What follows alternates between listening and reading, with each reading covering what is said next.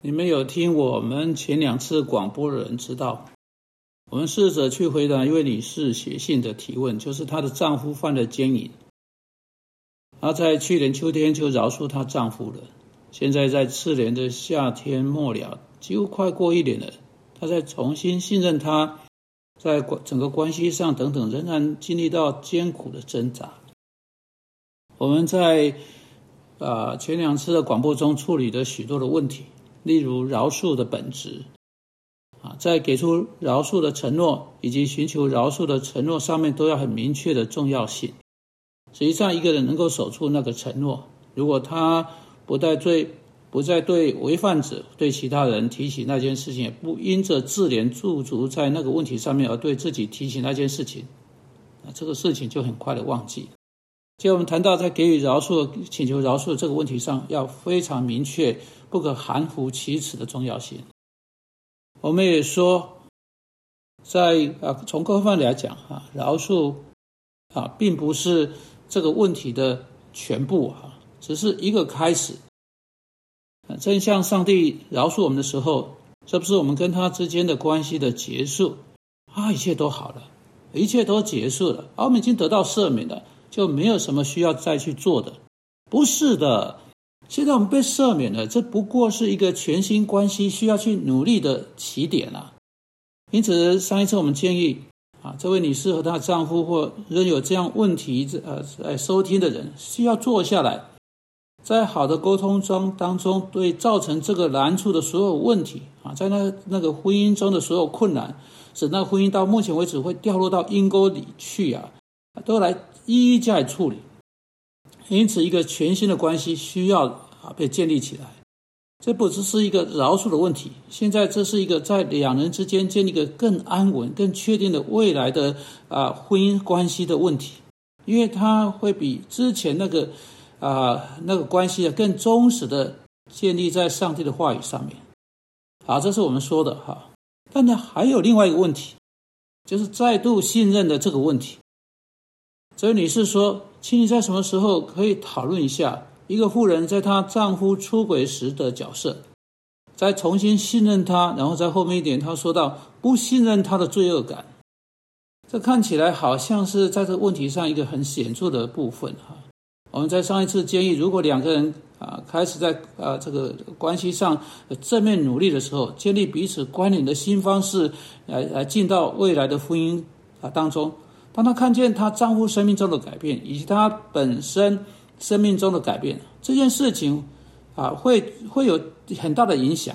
当他们一起开始啊对问题努力，他们开始讨论这个问题，一种信赖感会建立起来，并且这是需要被强调的事实，就是信赖感产生自情况一种确定性的改变，盼望来自看到婚姻的新样式。但就她跟她的丈夫开始讨论这个问题的同时，这位女士可以做什么呢？我认为她需要开始学习如何在这件事情上面去爱她的丈夫。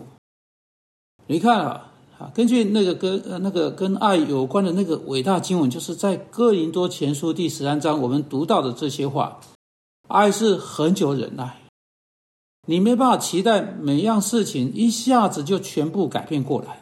因此，忍耐是非常关键的。爱是又有恩慈，爱是不嫉妒，爱是不自夸，不张狂，不做害羞的事，不求自己益处，不轻易发怒。现在你在听呢，啊，下面说啊，跟跟爱的啊一些事实，不计算人的恶。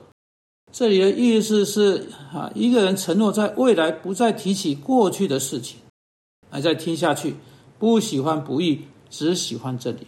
换句话说呢，他不再把他全部的强调放在他先生的失足、他的失败、他的错误、这错误的事情、他所做的不对的事情上面，而是放在他成功的地方、有正面进展的地方，然后他在其中大大喜了。接着你听，凡是包容，凡是相信，凡是盼望，凡是忍耐，特别是在凡是相信、凡是盼望的。啊，这两这两句话当中，这两句话是他需要认清，而且要去努力的地方。爱是有意识的努力给另外一个人做无罪推定，啊，她不应该成为疑心重重，她跟那个疑心重重作战。当她丈夫说：“我今晚会晚一点回家，因为我必须留在办公室做事到很晚。”她就要接受她丈夫的话，她不应该背着丈夫到处打电话，试着去发现她丈夫是不是真的在那里，或者不在那里。爱会使自己成为易受伤害的，爱给人做无罪推定，并且坚持不计任何代价去相信另外一个人，直到事实本身要求啊他不再被啊不再能够被相信为止。爱总是愿意多走一里路，爱总是去做困难的事情。当然，我知道你的问题是什么，你不想再度被伤害，你的丈夫对你不忠实。啊，对你的伤害极深，我承认这件事情，这是明显的。不过你要知道，这是你的问题所在。你害怕，你害怕你会再度受到伤害，你害怕如果你允许你的盼望，你害怕你允许你去相信，你害怕你允许去做这些事情，你会再度让自己深深失望。因此，你所做的事情便是，你就使自己退缩。你保留你的信赖，你保留你的信任，你保留你的盼望，你只抱一丝丝的希望。你一手想要盼望不一样事情，但你用另外一只手把那只手拉回来，拒绝接受你丈夫提供给你的盼望。这就是在这个时刻我们有的样子。但圣经说，我们不应该这样子，我们必须去爱，我们必须借着愿意成为容易受伤害的的人啊，去爱。那成容成为容易受伤害是什么意思呢？他的意思是你要把你的心就摆在桌子上面。如果你的丈夫会伤害他，用鞋子来磨他，用铁锤来敲他，你无论如何还是会把你的心放在上面。这就是上帝要求你去做的。他要求你若有必要就准备去受伤，意思说你要去相信，甚至他真的使你失望。意思说你要去盼望。啊，甚至结果是它会使你受苦，啊，因此上帝呼召我们的没有其他路，这是不容易的。除了你明白哥林多前书第十三章，你要明白爱总是使一个人对另外一个人成为容易受伤害的。不过，这正是改变关系的真正力量，这正是这个婚姻所需要的能力呀。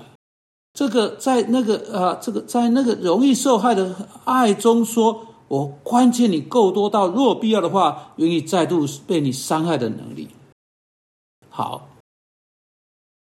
现在你求上帝帮助你松手，你求上帝帮助你把你的心、你的灵魂、你的身体、你你所有的一切、你所示的一切，给那个人，不管你会不会因此受到伤害。这、这、这当然就是上帝在基督耶稣里为你所做的。因此，不论。呃，你是谁在收听这个广播？我要劝你很严肃的看待这个事情。如果你有明很很明确的、很清楚给予饶恕，做出我饶恕你那个承诺，你就有那个承诺要去守住。那个承诺意味着，首先你不在某种自怜中驻足，你不再向别人提起这件事情，你不向冒犯你的那个人提醒这件事情。其次，他的意思说，我会发展啊一个新的关系。一个新的沟通，一个新的处理方问题的方式，我愿意以成为容易受伤害的方式去做这件事情。甚至如果我将要受到伤害的话，我会在爱中去做这件事情。我会去做这件事情，因为上帝说要去做，所以我会去做，因为这正是上帝所做的。当他在基督里爱我们的时候，他在基督的身上对我们所有的过犯，对我们所有的伤害，对我们所有可能对他所做的，他使自己。成为易受伤害的主啊，这件事情真不容易。但我们知道这是医治的所在。